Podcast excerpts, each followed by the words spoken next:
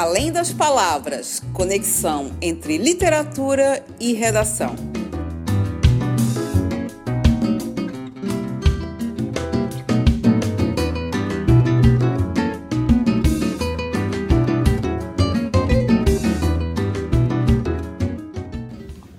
Olá, pessoal, sou a Cíntia da Oficina da Palavra e estamos aqui de novo no Além das Palavras para a gente fazer as conexões entre literatura, história e redação, dessa vez com os livros de leitura obrigatória para o vestibular da Universidade Federal de Santa Catarina, UFSC 2018. Né? Estamos aqui o professor Edir de Literatura e o professor Borré, né? mais conhecido como Borré, o Marcelo Borré de História, né? para a gente fazer essa costura textual, né? Esse entrelaçamento, a gente vai ver dos nós no texto, né?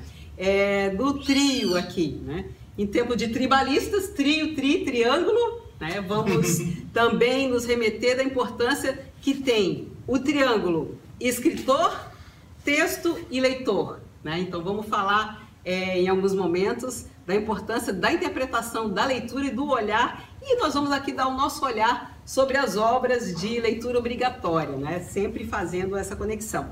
É, esse ano temos oito livros, né? são três romances, né? Lucila, de José de Alencar, uma obra de 1862, outro romance, Fantasias Eletivas, do Carlos Henrique Schroeder, autor catarinense, 2014, obra fresquinha aí, é, outro romance, 40 Dias, de Maria Valéria Rezende, também de 2014. Temos uma coletânea de poesias do Manuel Bandeira. É, temos um texto sempre presente na, no vestibular da UFSC, um texto de teatro, né, que é um monólogo, Valsa número 6, do Nelson Rodrigues. E temos uma coletânea de crônicas do cronista mais, um dos cronistas mais conhecidos, aí Luiz Fernando Veríssimos, Comédias para ler na escola, uma delícia.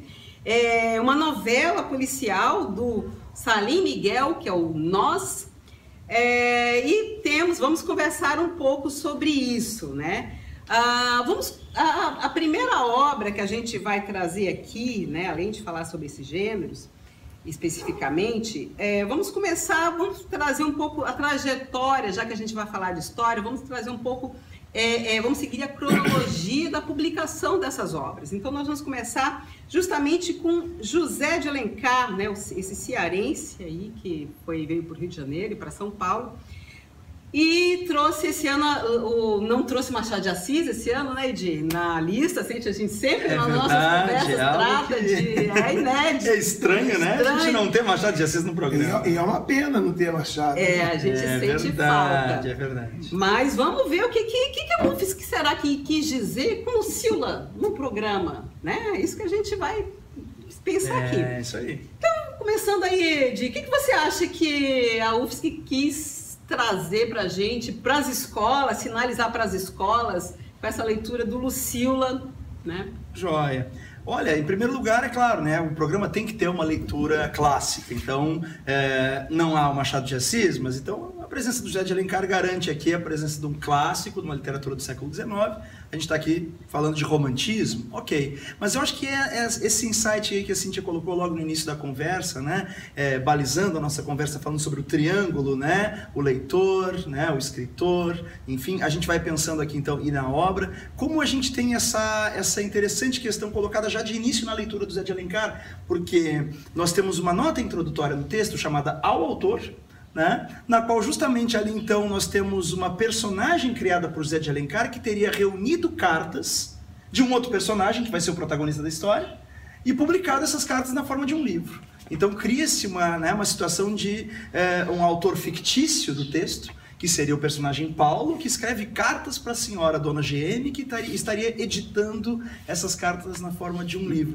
Então isso já cria todo um, né, digamos, um, um triângulo interessante na questão da autoria e da participação do leitor, porque também quem lê se coloca no lugar dessa senhora Dona GM ali, receptora das cartas, né, como se estivesse também elaborando aqui sentidos para o texto escrito pelo Paulo. Então é muito interessante esse jogo, dá um pouco mais de verossimilhança para o texto também, que é legal, né? uhum. né? Tipo, parece que essa essa história teria realmente acontecido e tal. Claro, né, que é a fantasia romântica do Zé de Alencar. Mas achei muito interessante essa estratégia narrativa do Zé de Alencar e ela deve cair na prova, né? É bem importante a gente destacar isso. A UFSC, ela costuma atentar para esses procedimentos narrativos, para a questão da estrutura do livro. Então, atenção, o livro não começa no capítulo primeiro, né? Ele começa na introdução ali chamada ao autor. O texto assinado por Dona Gêmea, a gente até pode depois fazer uma leiturinha do trecho para poder destacar algumas coisas sobre isso.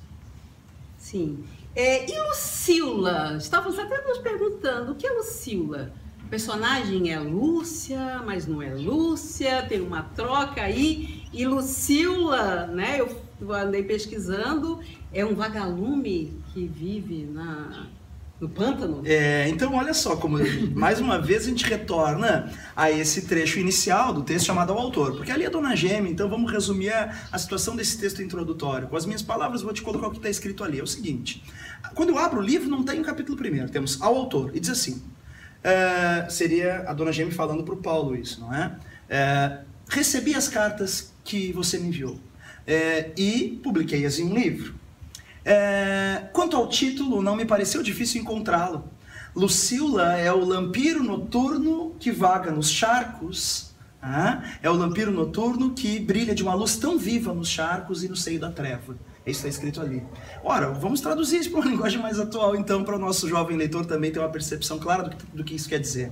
Ah, Lucila é o lampiro noturno, ou seja, realmente a gente está falando então de um inseto luminoso à noite. O próprio nome Lucila, né? Luz e Ula, a gente tem um sufixo diminutivo ali, luzinha, né? Então Lucila é um vagalume. E aí veja que a gente está diante de uma metáfora tipicamente romântica. Muito importante também contextualizar a obra, saber em que período ela está sendo produzida e que características estilísticas ela vai trazer. Aqui a gente fala de romantismo, e uma característica essencial do romantismo é a idealização dos seus personagens e também o estabelecimento de metáforas que fazem a comparação dessa personagem, muitas vezes até com a natureza que também é idealizada como representação da pureza ideal. Então, uh, ele, a, a dona Jamie está dizendo o seguinte: Lucila é, é um vagalume que, mesmo nos charcos, quer dizer, nos pântanos, e na treva, ela emite a sua luz própria. Com isso, que a dona GM, que teria recebido as cartas de Paulo, ela está dizendo para a gente que, ora, Paulo, você escreveu aqui uma história que me fez pensar, essa mulher, personagem dessa história, ela tem uma luz própria,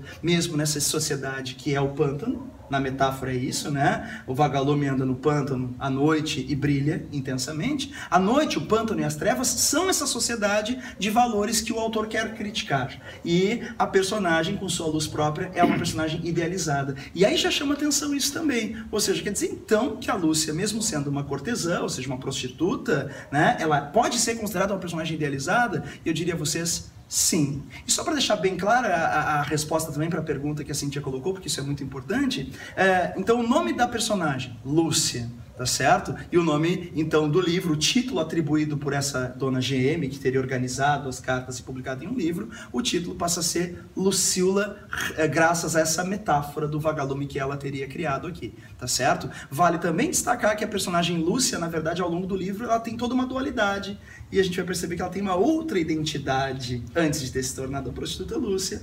Ela tem uma outra identidade diferente dessa, tem outro nome que a gente pode vir a conhecer lendo o livro na sequência. É. Vamos dar todas as dicas, né? Afinal, tem algumas coisas que só lendo. Né? É, eu quero deixar também o sabor é, do mistério claro, aí. Claro. Mas olha, tem essa dualidade, fica ligado nisso, né? A personagem Lúcia tem, na verdade, uma identidade anterior a essa prostituta. Antes de, de se prostituir, a personagem, né, ela tem realmente a sua, uma essência pura, casta. Aliás, a primeira vez que ela aparece no livro, é interessantíssimo isso, né? Quando Paulo a vê pela primeira vez, ah, aquela virgem pura, casta, né? Seu olhar com tão, tanta ingênua castidade. Né? Então, quer dizer, é interessante porque a gente tem também aquele empilhamento de adjetivos, né? Para cada, cada substantivo a gente tem dois, três, quatro adjetivos, bem característico do romantismo isso também. E a gente vai perceber ali então que tem toda essa coisa de realmente idealizar a personagem à primeira vista. Só que ele vê ela de uma maneira muito pura e depois descobre que ela era uma cortesã.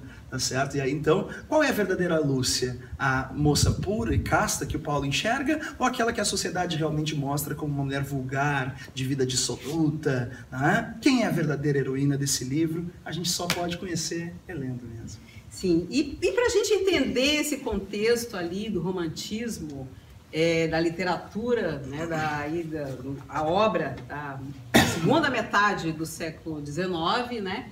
Aí o professor Corré te falou o que estava acontecendo no Brasil e no mundo naquela época, quais eram as características que podem a gente pode para entender da sociedade da época para entender é, é, o que tá, pode estar expresso na obra do José de Alencar. É, eu, eu, eu, penso que inicialmente vale a pena resgatar o que o, o, que o Edi disse né, sobre a, a, a, aquela alternância entre românticos e realistas que a UFSC vem, vem trabalhando. Né? Então, o, o realismo de Machado não se faz presente esse ano, mas a gente realmente tem, ao longo dos últimos anos, essa troca. Né? Eventualmente tem o romantismo de, José, José Alencar e depois o realismo de, de Machado. Né? Mas eu, eu penso que o, esse romantismo de José Alencar não passa desapercebido na, no lançamento esse ano no, do, de uma obra, de, é, de, de uma edição de uma obra, de não de José de Alencar, mas de cartas de José Alencar, no Rio de Janeiro, que foram é, cartas que ele escreveu é, defendendo a escravidão. Então, eu, eu, acredito que isso tenha é, incentivado a UFSC a trazer é, é, essa obra como tema.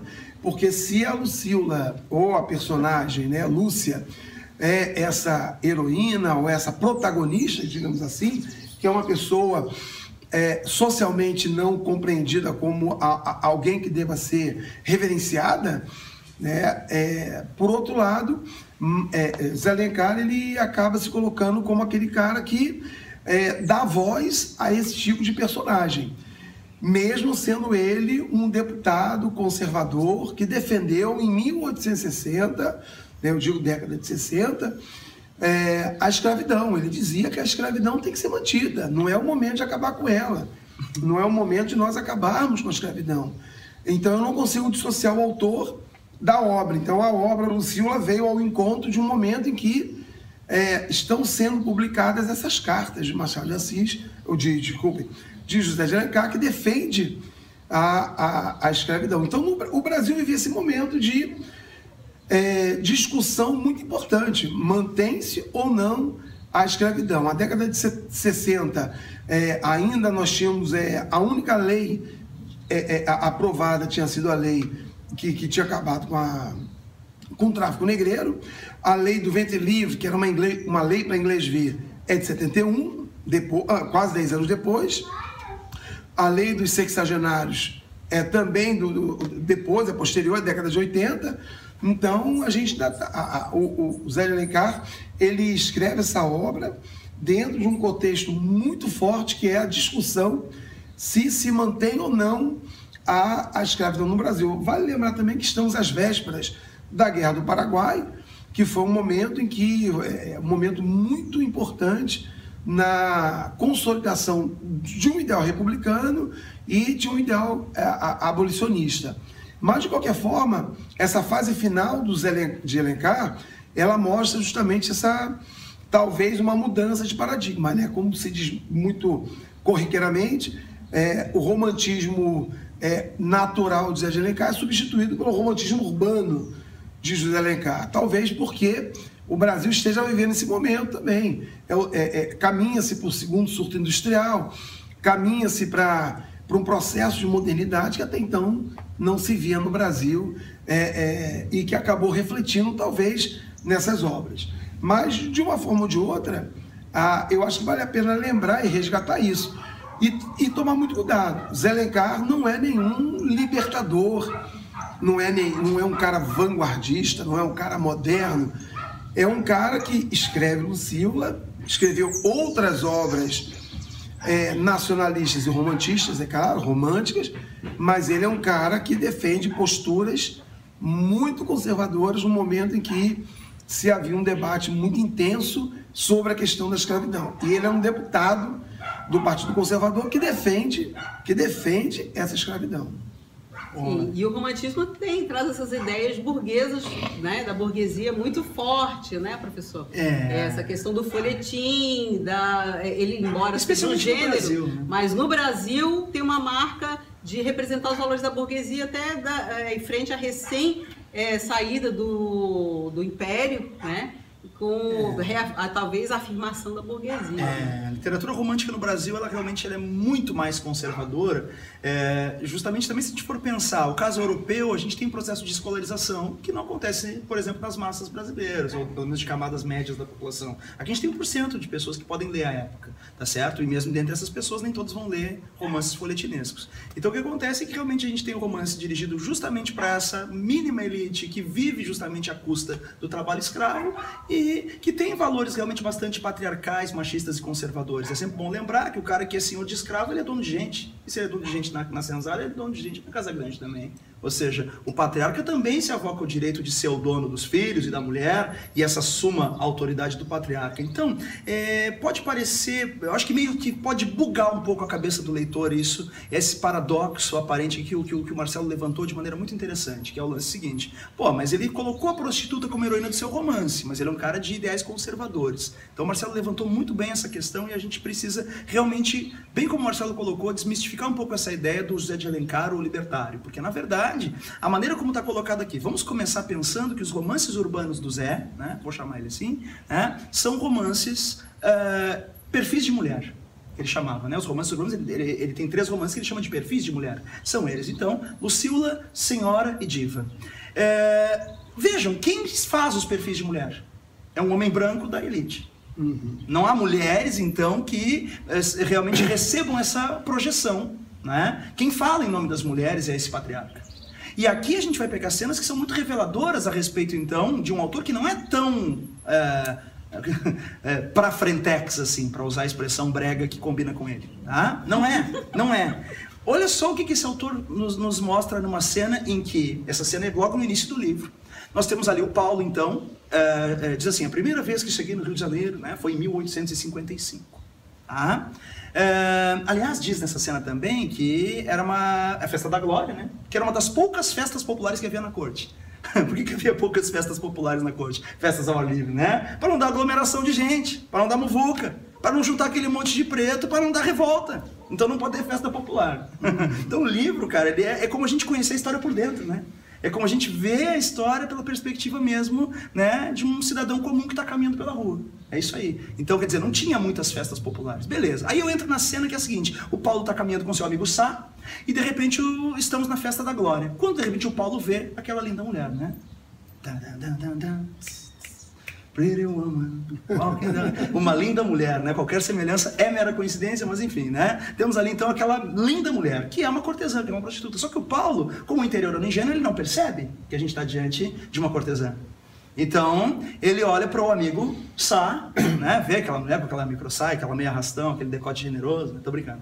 Mas enfim, né? A, a indumentária da Lúcia enfim, não era nada extravagante como é das prostitutas de hoje, estou brincando. Mas enfim, o Paulo vê aquela mulher e diz assim: Quem é esta senhora? Diz o Paulo, perguntando para o Sá. E o Sá responde com um sorriso jocoso: Não é uma senhora, Paulo, é uma mulher bonita. Queres conhecê-la? Ou seja, existem dois tipos de mulheres: existem as senhoras e as mulheres bonitas. Ou seja, existem as mulheres para casar e as mulheres para se divertir. Existem as mulheres, né, enfim, belas, recatadas e do lar. E existem aquelas que são as desfrutáveis, aquelas mulheres vulgares.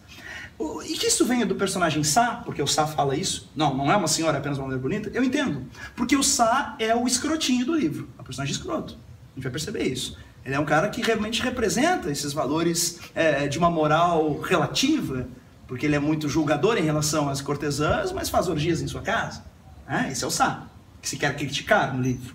Mas acontece que o Paulo, olha só o que, que o Paulo vai pensar. Logo que o amigo meio que repreende ele com esse comentário é, jocoso, o cara diz: Ah, não é uma senhora, Paulo, é uma mulher bonita, queres conhecê-la? Aí o Paulo diz assim: Logo compreendi e corei da minha simplicidade de provinciano.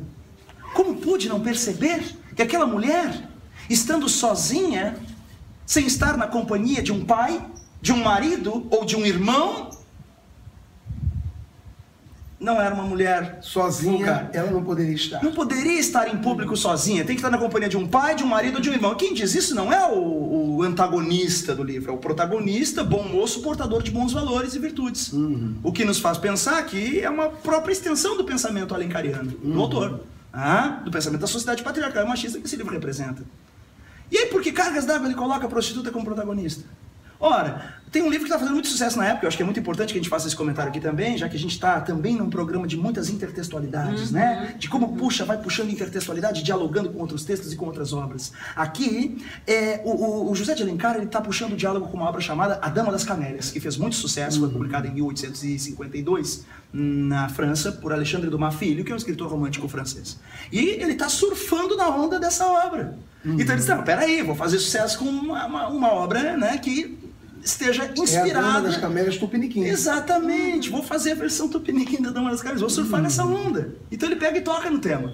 Porque realmente é uma questão de aproveitar o momento de tocar no assunto. Mas tocar no assunto ainda com esse moralismo conservador. Ah. Basta ver também o desfecho do livro, sobre o qual nós não vamos falar aqui agora, porque o nosso leitor, ele quer fazer a sua própria leitura. Né? Eu espero que ele queira.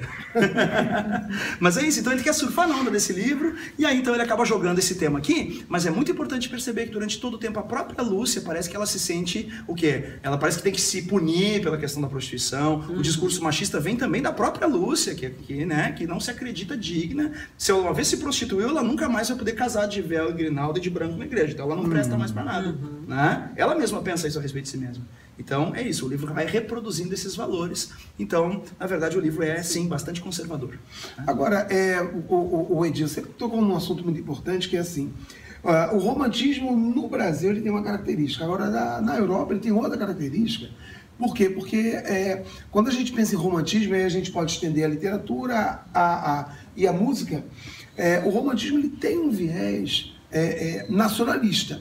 Ah, se ele não é libertário no sentido anarquista, ou comunista, ou anarco-sindicalista, é, o romantismo ele é, procura libertar povos oprimidos por grupos que se, se consideravam senhores desses povos. É, é, então é sempre bom a gente estabelecer um diferencial muito grande no romantismo que se estabelece na Europa, que tem essa característica, a gente pega aí é, movimentos importantes, como mesmo que a gente fale em unificação italiana, que foi uma unificação colocada de cima para baixo, mas com grande participação popular, a própria é, é, unificação alemã, que acabou gerando o, o- o segundo Reich e a- a- acabou fortalecendo o ideal germânico, você tem pessoas, populações que é, vêm nessa libertação de, de- de seus espaços, de suas culturas, daquele elemento que anteriormente se sobrepunha a eles. Ah, o, o- o romantismo brasileiro não. O romantismo brasileiro ele tem um outro viés, que é o viés de é, estabelecer a, a- a imposição de um elemento branco, machista, conservador, sobre todo o conjunto da sociedade. É, o argumento é: também estamos libertando o Brasil, mas é um país, mas estamos libertando um um país sob a nossa ótica, sob o nosso ponto de vista. E em momento algum você pode falar em povo brasileiro. O romantismo ele é só para sacramentar e narcotizar a consciência das elites de que estamos fazendo a coisa certa. Diferente do romantismo europeu, que acabou tendo um apoio, uma participação popular muito maior. O nosso romantismo, vamos pegar aí a, a obra de a, a, a, obra de independência do Brasil, é, algumas batalhas e, e o- e- e algumas, algumas pinturas em que é, quem é o negro, quem é o índio, quem é a, a população pobre de- de- desse espaço é sempre, não é nem um antagonista, é aquele cara que está escondido na mata, está escondido em qualquer outro espaço. Isso para não falar da mulher, que é inexistente.